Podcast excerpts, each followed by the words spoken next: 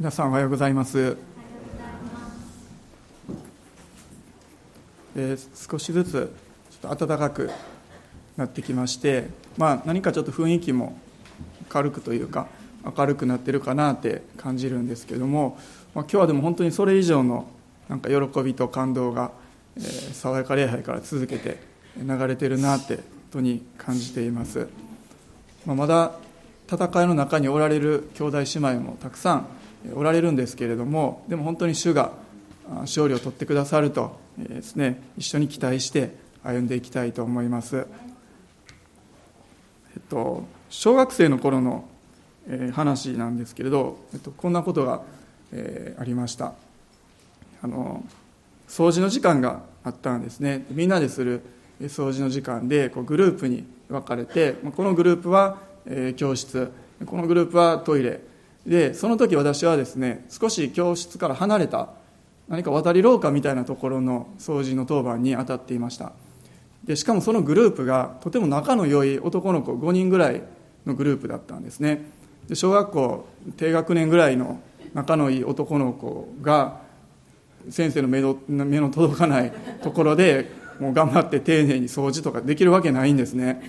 で、まあ、最初にちょっとだけこう雑巾がけをこうペペペッと、えしてその後みんなでほうきで遊んでたんですね。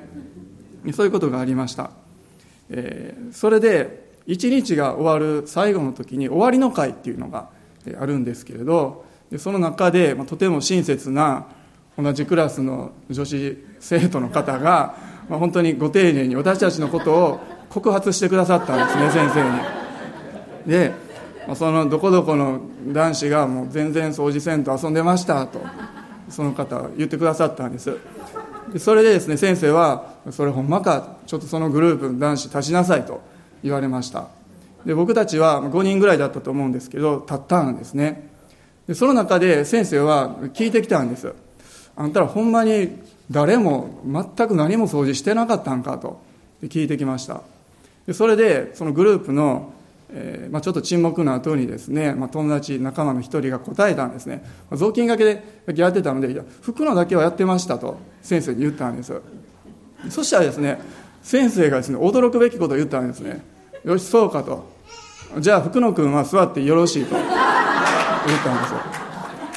で最初はですねこれちょっと通訳してる人全く面白さが伝わらないと思うんですけど。最初ですねもう一体何が起こったのか僕は分からなかったんですね。あれなんで僕だけ座らされたんだろうかと。でそのままこの残りのですね45人が立ったままちょっと怒られ続けてたんですね。で数分経った後にやっと気づいたんです。うわ先生すごい勘違いして自分だけ、えー座らされたと思って、まあ、気づいてない方おられないかと思うんですけど一応説明するとまあ雑巾に拭くのっていうのとあと服の雑巾に拭くのだけはやってました。と友達は言ったんですけど先生は福野君だけやっていましたと。勘違いしたんですね。これほんまの話なんです。冗談じゃなくて。でそれで、えーですね、まあ、先生勘違いしてるわと。これどないしたらいいんかなと。先生に言うべきかな。でもなんか今更言うのもな。言って怒られたらどうしようと。でも言わなくて後でそのことがバレて自分一人だけ怒られるのも嫌やなと思いながらですねドキドキしたまま結局その時間は終わってしまったんですね、まあ、いっそのこと友達がですねいや先生勘違いしてますと。なんで彼だけ座るんですかと言ってくれたらよかったんですけど友達はもう全く理解できてなかったんですね状況が。で終わった後に何でお前だけ座らされたんやと私に聞いてきたんですけれどもでそういうことが、えーあったんですね。で私は結局自分だけ怒られずに済んだんですけどただ心の中のこのモヤモヤというか自分はどうすべきだったんだろう。何か言うべきだったのにこう言えなかったなっていうそのモヤモヤがもうずっと、えー引きずったままになってしまったんですね。でこれ今思い出すとただの笑い話になるんですけど皆さんも同じような、まあ、こういう勘違いの経験じゃなくてこの何か言いたかったけれども言えなかった。言うべきだったのにこう言うことができなかった。そのせいでこの心のモヤモヤがこうずっと取れない。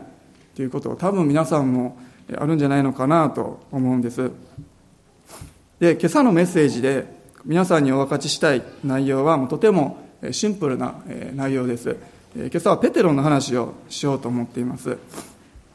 イエス様はペテロにあなたは私に従いなさいとそのように言われました。他の人がどうなのかそんな関係ないそんなこと気にするな。あなたは私に従いなさい。そのように言われました。それが今朝のテーマです。ヨハネの福音書の21章お開きください。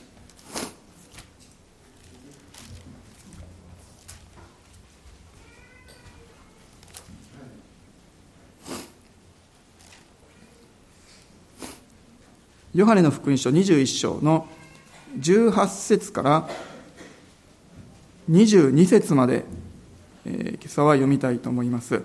ヨハネ21の18から22です。えー、はい。誠に誠にあなたに告げます。あなたは若かった時には自分で帯を締めて自分の歩きたいところを歩きました。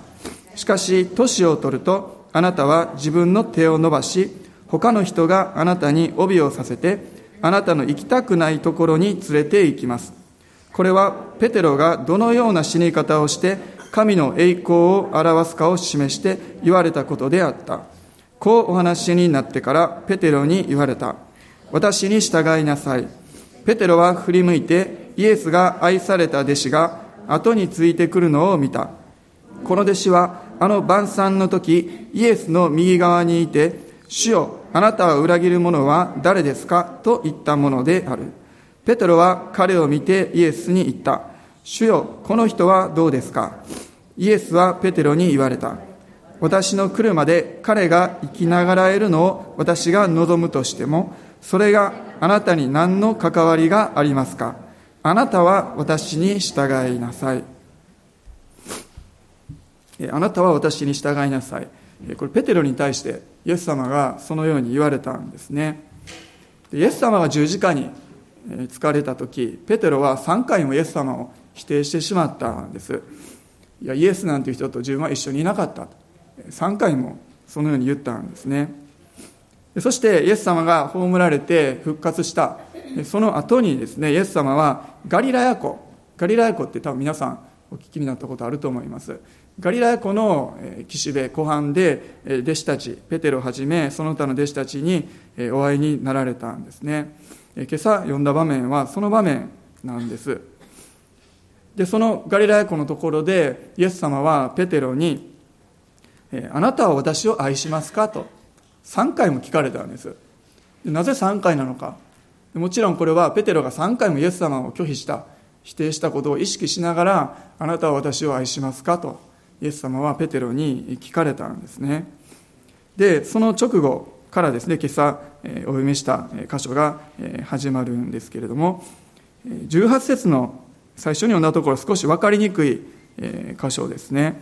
誠に誠にあなたに告げます。あなたは若かった時には自分で帯を締めて、自分の歩きたいところを歩きました。しかし年を取ると、あなたは自分の手を伸ばし、他の人があなたに帯をさせて、あなたの行きたくないところに連れて行きます。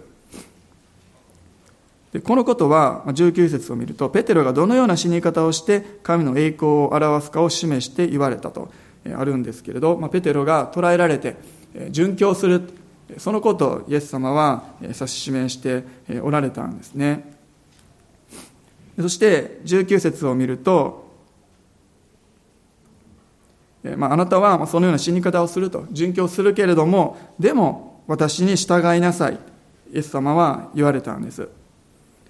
でそれに対してペテロが何と答えたのか「はい従います」って、まあ、言えたらよかったんですけれど彼は言うことができなかったんです。え、後ろにいたイエスが愛された弟子が後についてくるのを見たと20節、え、あるんですね、え、それで彼は言ったんですね。もうその弟子のことが気になってこのイエスが愛された弟子っていうのはヨハネのことなんですけれどもうヨハネのことが気になってこの人はどうなんですかと彼はイエス様に聞きました。ペテロは、ま、ここまで来てもというかイエス様に出会ってもう何年も経っているのにまだですね他の人周りの人のことを彼は気にしていたんです。でペテロっていうのはこれまでの人生いつも他の人をを見ながら比較しながら生きてきたのかなと思うんです。彼はイエス様を3回も否定しました。それなんで否定したのかなってその場面を見てみるとやっぱり人目を気にしたからなんですね。周りの人からあなたもイエスと一緒にいただろうと。あなたも弟子なんだろうと。もうそのように言われてペテロは否定したんですね。もし彼がそのような人の中にいなかったらもし一人だったら否定しなかったかもしれないですね。彼は人の目を気にして常に行動していたんです。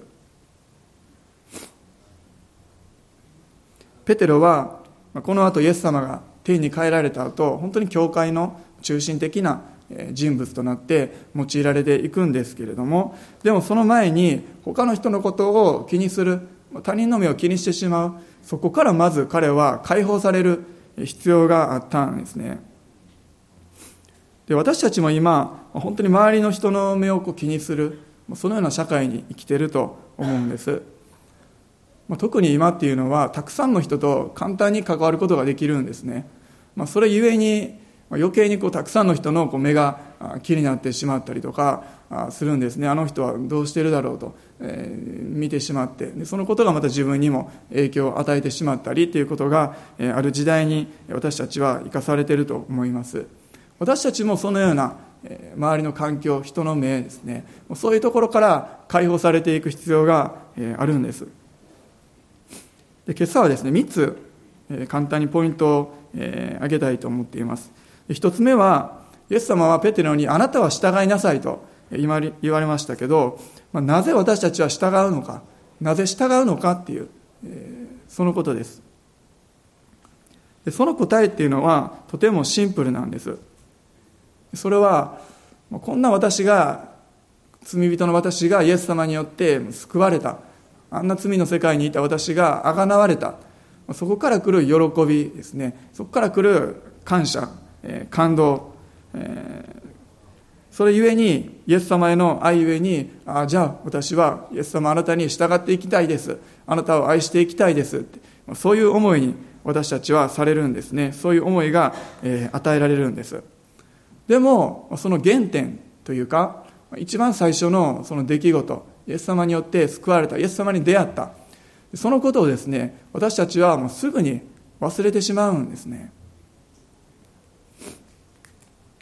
実はイエス様がガリラヤ湖の岸辺でペテロに対して私に従うように言われたのはこの時が初めてではなかったんですね。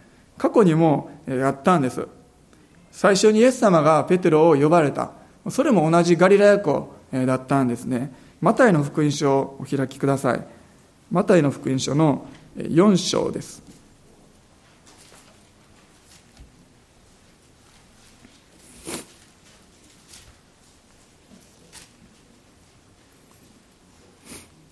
マタイの福音書の4章の18から20節です。マタイの福音書4章の18節から20節を読みましょう。イエスがガリラヤ湖のほとりを歩いておられた時、二人の兄弟、ペテロと呼ばれるシモンと、その兄弟アンデレをご覧になった。彼らは湖で網を売っていた。漁師だったからである。イエスは彼らに言われた。私についてきなさい。あなた方を人間を取る漁師にしてあげよう。彼らはすぐに網を捨てて従った。ありがとうございます。ペテロがイエス様に従っていく、ついていくって決心した。その場所もですね、同じガリラヤ湖だったんです。なのでガリラヤ湖っていうのはペテロにとって、まあ、漁師だったので自分の仕事場、作業場であるのと同時に本当にイエス様に従っていくって決めた。そのような大切な場所だったんですね。でも興味深いのは今読んでみると、この時はペテロもすぐに網を捨てて従ったんですね。それから3年も経っていろんな経験もしてるのにさっきお読みしましたヨハネの21章イエス様が復活されたその後のところではすぐに従いますっていうことできなかったんですね。あ何か面白いなと思います。いろんな経験をすればするほどに余計に何かいろんな思い煩いが入ってくるってことがあると思うんですね。ガリラヤ湖っていうのはペテロにとってそんな本当に大切な思い入れ深い場所だったんですね。ですのでイエス様が復活された後もう一度ガリラヤ湖で弟子たちまたペテロに会ってイエス様はペテロに「私を愛しますか?」と3回も言われました。また「私に従いなさい」と言われました。きっとですねペテロはその時に自分がイエス様に最初にこう出会ってついていった。あなたに従っていきますと人間を取る漁師にしてもらいたい。そう言って網を捨てていった。その時のことをちょっと思い出していたと思うんですね。で皆さんはどのようにイエス様に出会ったんでしょうか。もしかしたらこの街道で出会った方もいらっしゃるかもしれませんしどこかの集会とか違う教会とかもしくは友達から話を聞いてどっかのレストランで誰かの家で何かの集会中でいろいろあると思うんですね。でも私たちは時にそのことを忘れてしまうんです。でもまた時々にイエス様は私たちに語ってくださってその原点ですね。そのところにもう一度変えるように私たちを引き戻してくださるそういう経験を私たちにさせるんです。イエス様がもう一度ガリラヤ湖でペテロに会ってくださった。それたまたまその場所で会ったって。そういうことはなかったんですね。それも偶然じゃなくてイエス様の計画の中にあってイエス様もう一度私に従いなさいとえ、言われたんです。もう一度あの時のことを思い出しなさいペテロと。あの時あなたは一生懸命漁を一晩中してたけど結局魚が取れずにがっかりしていたんだよねと。でも私の指示に従って深みにこぎ出して漁をしたら魚がいっぱい取れたじゃないのか。それ見たあなたは私に従う決心をしたじゃないのか。そのことをもう一度思い出しなさいと。その感動を持ってもう一度私についてきなさい。私に従いなさいと。あなたは確かに失敗した。3回も私を拒否したり逃げたりした。けれどもでももう一度あなたに私は従ってきてほしいんだ。イエス様はそのように言われていたんですね。皆さんも救われた時の感動覚えておられるでしょうか？イエス様に出会った感動ですね。もしくはイエス様に従っていきたいそのように語られて決心した感動です。それ思い起こす時にもう一度私たちは原点に帰ってイエス様に従っていきたいそういう決心を私たちはすることができるんです。で私個人にもいつもそこに変える御言葉があるんですね。ちょっと開きたいと思います。第二コリントの5章の15節です。まあ皆さんそれぞれに神様に語られた御言葉ってあると思います。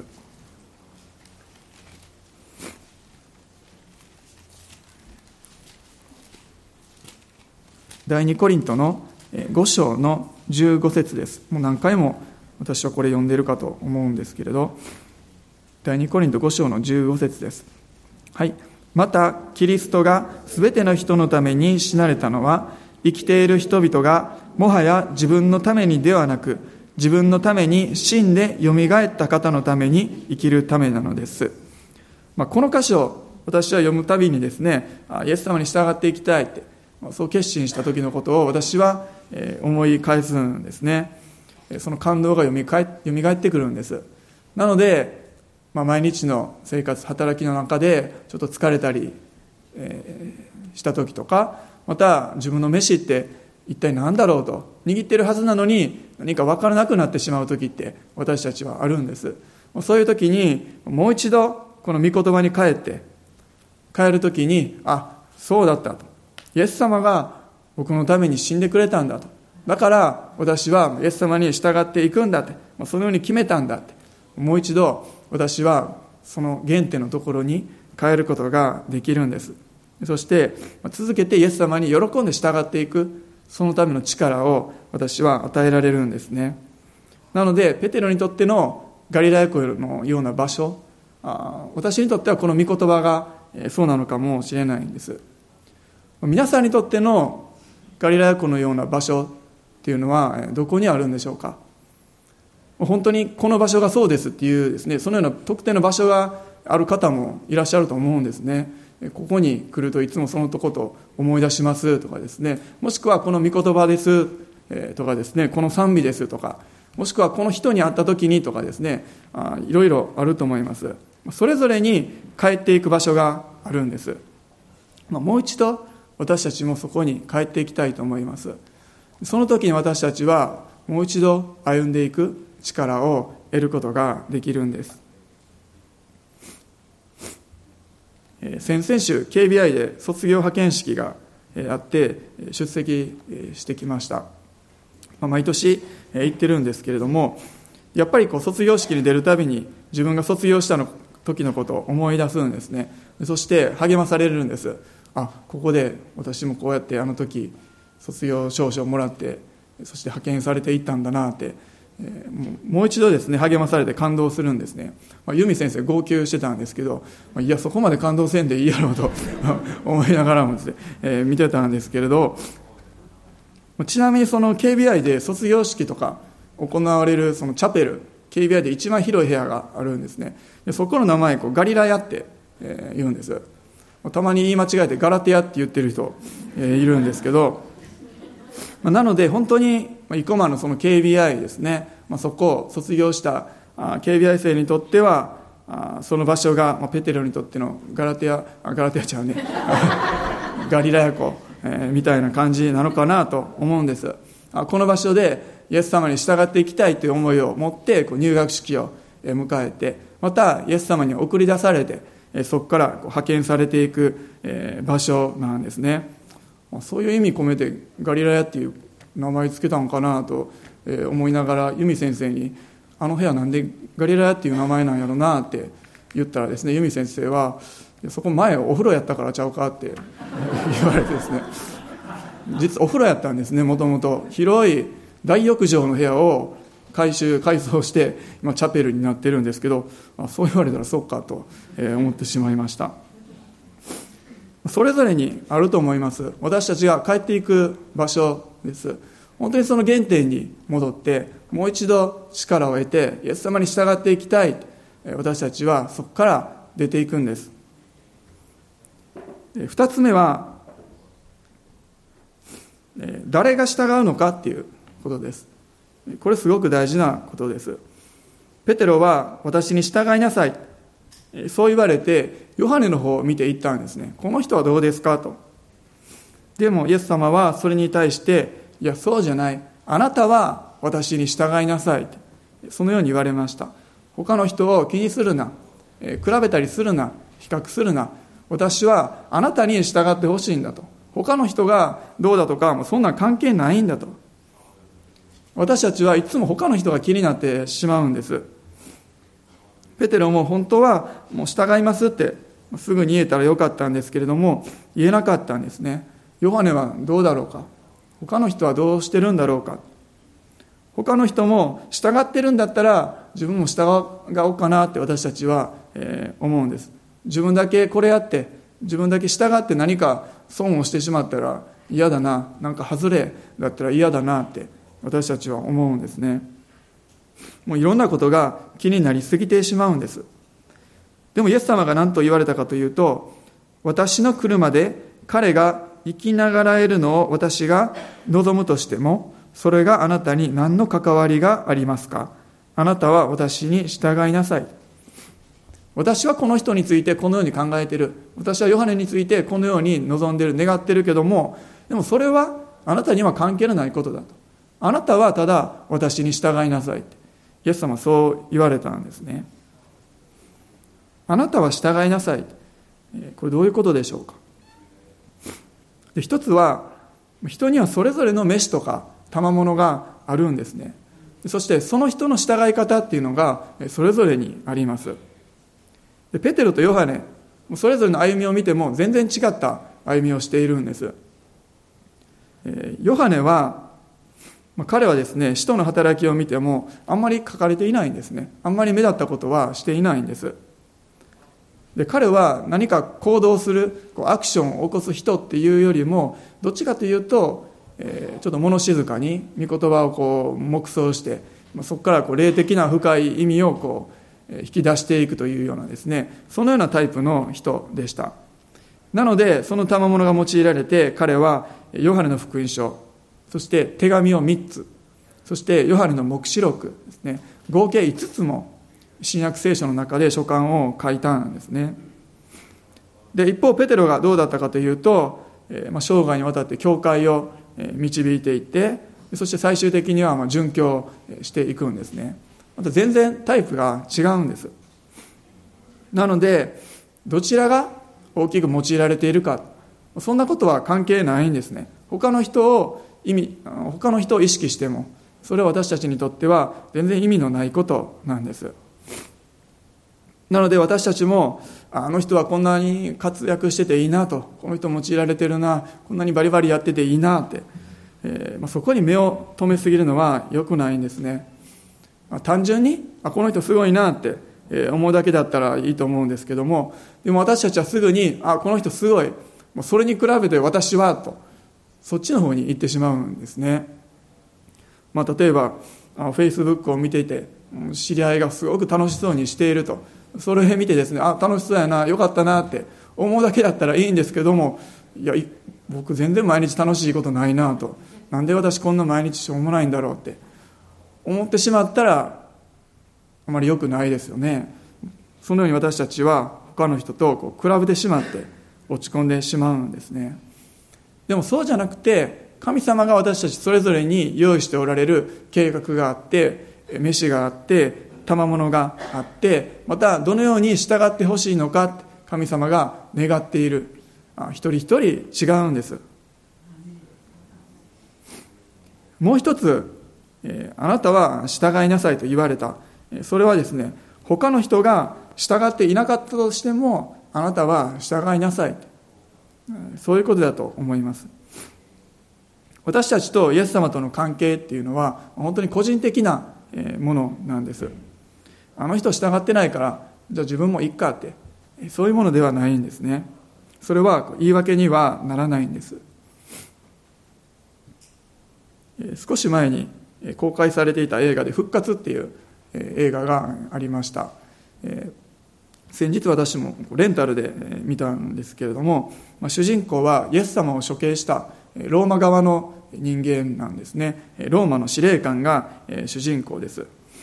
で彼はですねイエス様の弟子たちはまた信じている人は復活を信じてるんです。でもローマの人ローマ兵たちローマ側のピラトとか、また大祭司とかそっちの人たちはイエスの復活なんてありえないと復活を信じないんです。でその主人公のローマの司令官はその間でこう揺れ動くんですね。もちろん最初はそんなことありえないと思っていたんですけれどもえー、でもだんだんとですね彼の気持ちが変えられていって本当にこのイエスという男は復活したのかメシアなのかその間を揺れ動くんですね。そして真実は何なのかってそれを知りたいそれを求めていきたいってそのように変えられていくんです。これは聖書に載っている話ではないので、え作り話というか映画もですね完全に聖書に忠実っていうわけでもなかったんですけれど、まあ、とても興味深い内容の映画だなと思いました。で彼はその状況ですね周りの状況が移り変わっていく中でもう問いかけを受けているように私は感じたんですね。あなたはどうするのかと。あなたは信じるのか。あなたは私を信じるのか。弟子たちは信じてる。他にも信じてる人はいる。でもローマ兵とかピラトたちは信じない。また自分の思い一般常識を考えてみると信じることなんて絶対できない。またもし自分がそんなことを信じたらどうなるのか今の立場地位はどうなるのか生活はどうなるのかそのような問いかけですね。私たちもいつも何かそのような問いかけを受けていると思います。あなたはどうするのかあなたは信じるのかあなたは従うのかまあ、あの人は信じてないかもしれない。この人は信じてるかもしれない。でもあなたはどうするんだと。あなたはどうするのかと。イエス様はですね常に私たちにそのようにですね問いかけてると思います。私たちも自分はどうするのか。それを選び取っていく必要があるんですね。誰かが自分のために代わりに信じてくれる代わりに従ってくれるっていうことはできないんです。私がどうするのか。3つ目ですけれども3つ目はですね私たちは誰に従っていくのかということです。イエス様はペテロにあなたは私に従いなさいと言われました。私に従いなさいと。私たちが従っていく対象っていうのはもうイエス様お一人だけなんです。他に従うもの従う人っていうのはないんですね。私たちが他にこう従ってしまいそうになるものってどういうことあるかなと、えー、考えてみると、まあ、まずは他の人をですね他の人についていってしまいそうになります。もしくは他の人の声ですね他の人がこう言ってるからその声に私たちも影響されてしまうんです。もちろん他の人の意見に耳を傾けるのは大事なんですけれどでも必ずしもその声が正しいとは限らないんですね。そしてまた私たちの周りにはもういろんな声があります。この人はこう言ってる。あの人はこのように言ってる。ある人はイエス様が復活したと言ってる。ある人は復活してないと言ってる。ある人は弟子が死体盗んだだけだと言っている。ある人はこの方救い主だ。この方に従うべきだと言っている。でもある人はそうじゃないと言ってる。もういろんな声が私たちの耳には届いてくるんです。他の人の声に私たちはすぐに従ってしまいそうになります。もう一つは自分の感情とか衝動ですね。でペテロはイエス様を3回否定する前に「主よ一緒になら牢に入って死ぬことも覚悟しています」ってそのようにペテロは言ったんです。ちょっと勢いで言ってしまったところがあるんですね。その時の感情とか衝動をですね。私たちもそういうふうに言ってしまうことあると思うんです。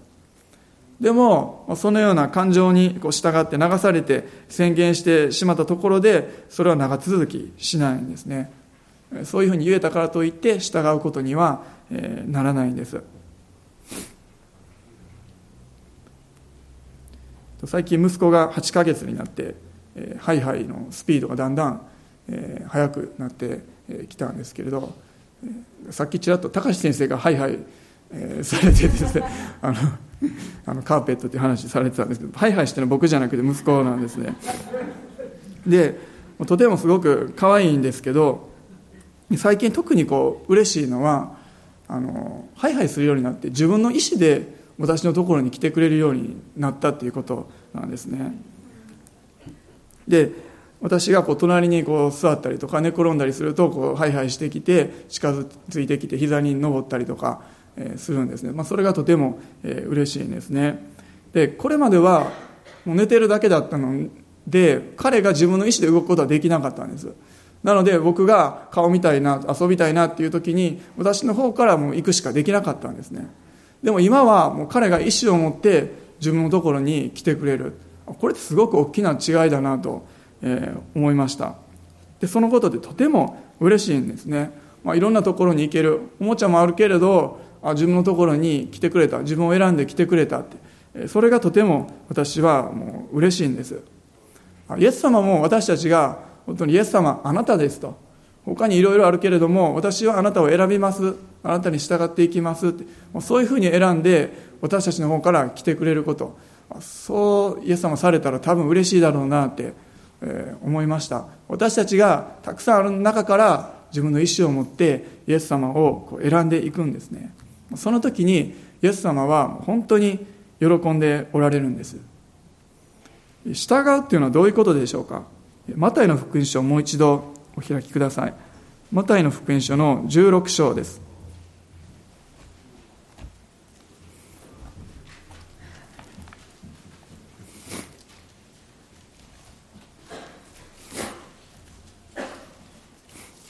16章の24節を読みたいと思います。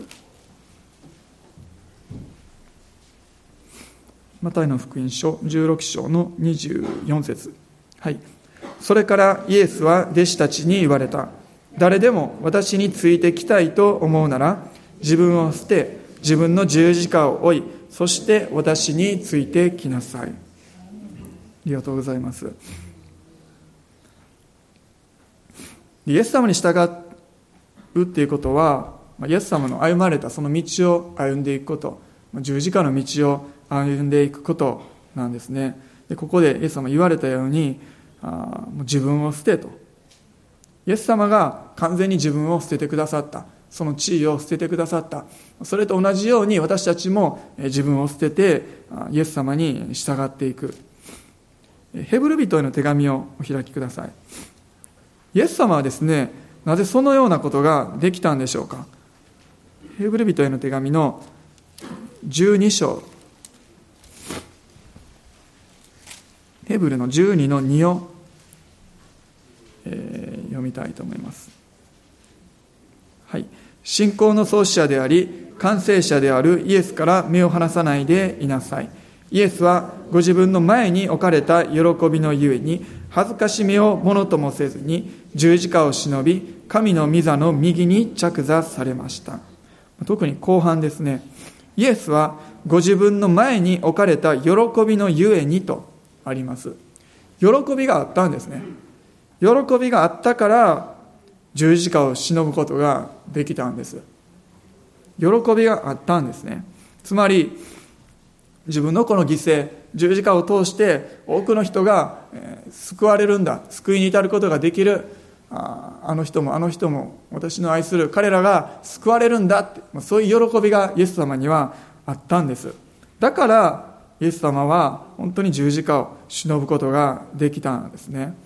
十字架で苦しむことそれ自体がですね目的ではなかったんです。その向こうに喜びが待っていたんですね。なのでそこをイエス様は通っていくことができたんです。また喜んで通っていてくださったんですね。で私たちの前にも喜びがあるんです。もういやいや従っていくだけもうしんどいだけの道自分を捨ててなんかなくなってしまうようで嫌だってそういうもんではないんですね。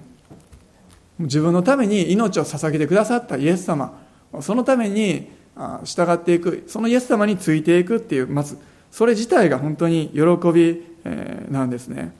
またそれを通して私を通してまた多くの人が同じ喜びを共有することができたらそれもまた大きな喜びなんです。そしてまた天ではイエス様また父なる神様が私たちのことを待っていてくださっている。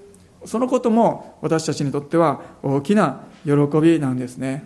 よくやった良い忠実なしもべよと言って私たちを迎えてくださるお方がおられる。それが私たちにとっての喜びなんです。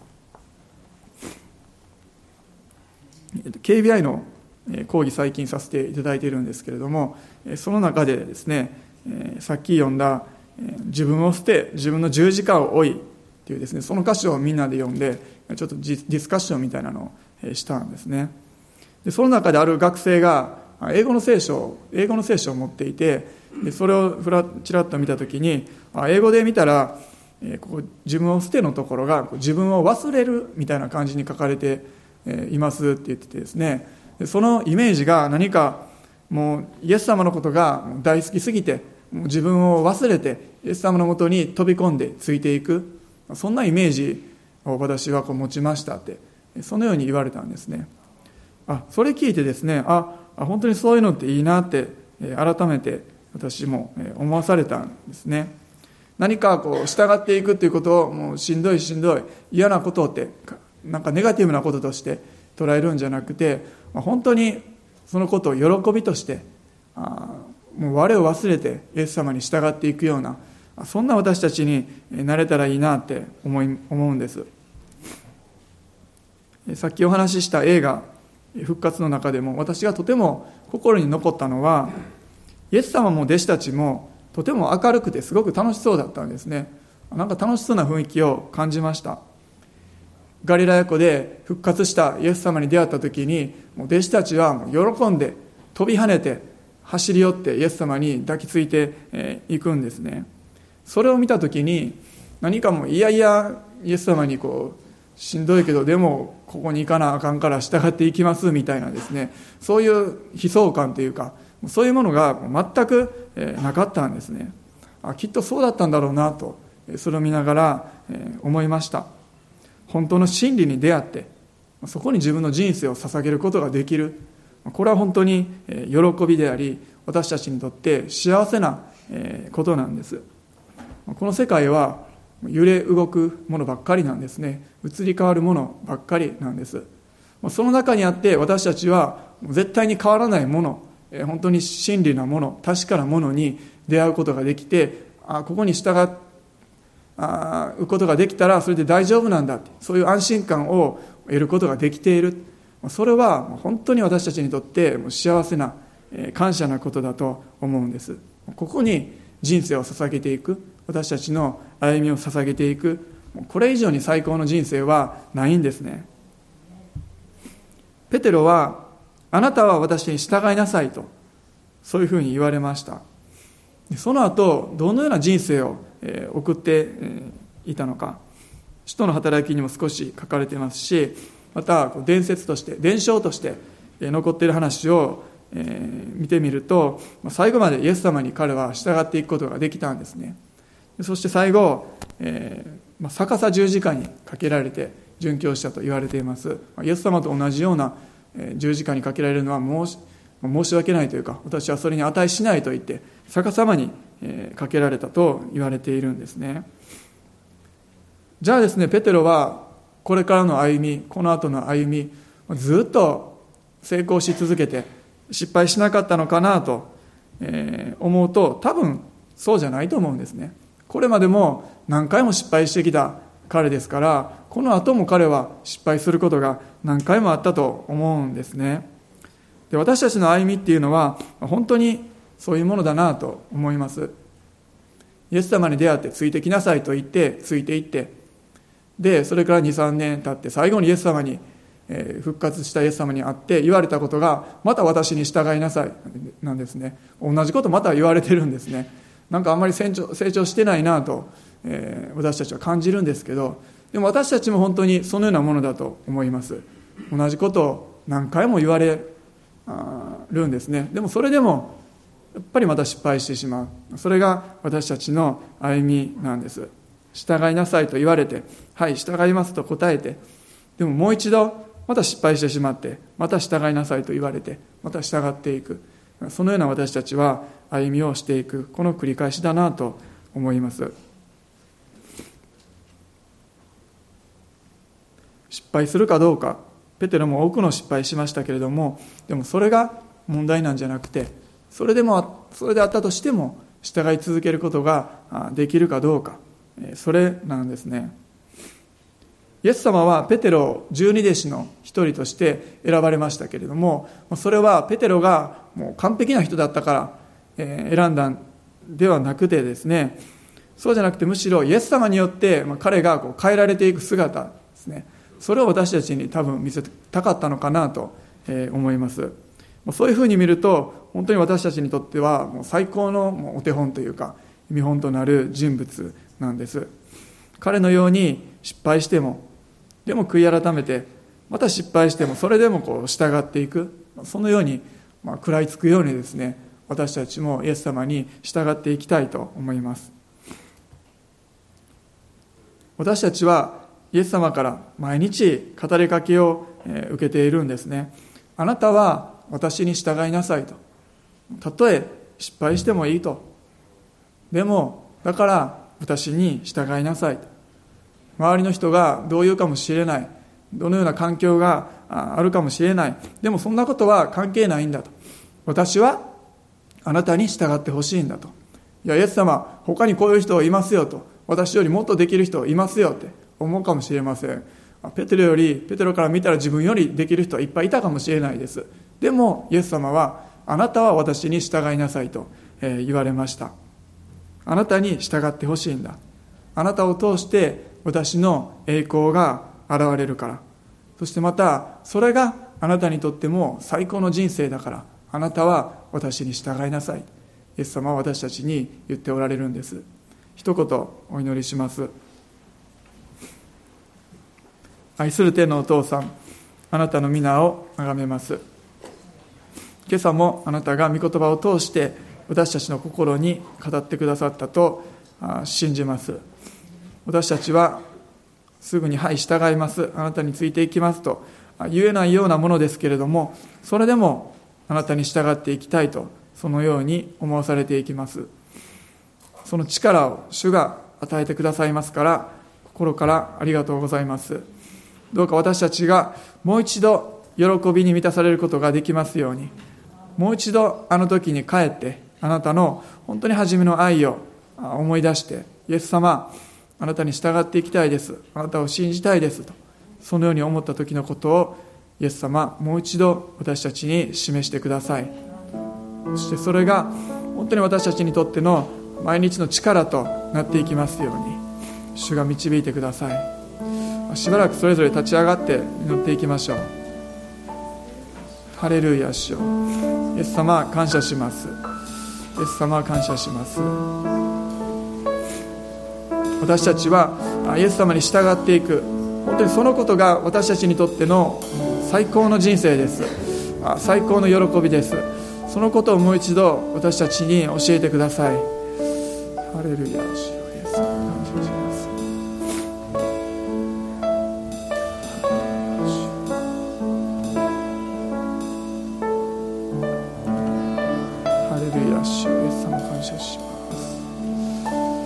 先ほどした賛美をもう一度したいと思います。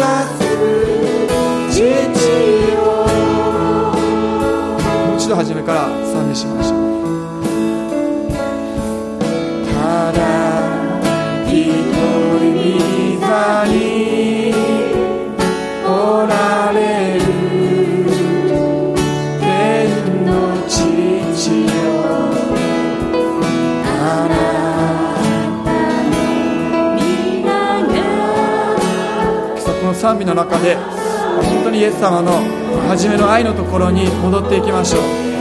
ハレルヤ主イエス様は今朝も変わら変わらず本当に皆さんのことを愛しておられます。その愛を本当に受け取っていきましょう。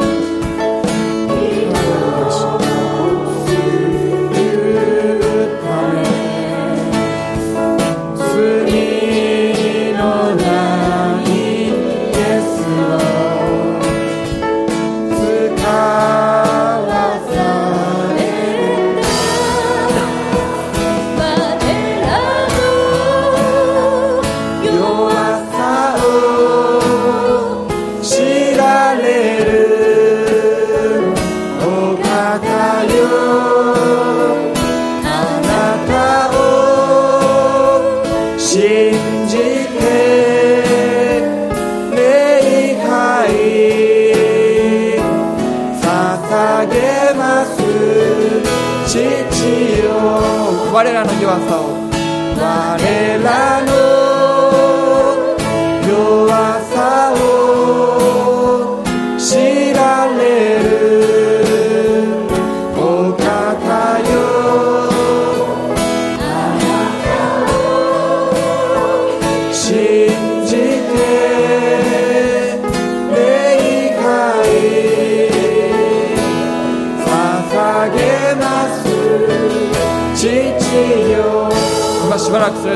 で礼拝していきましょう。ハレルヤ主を主を感謝します。私たちの弱さを知っておられることを心から感謝します。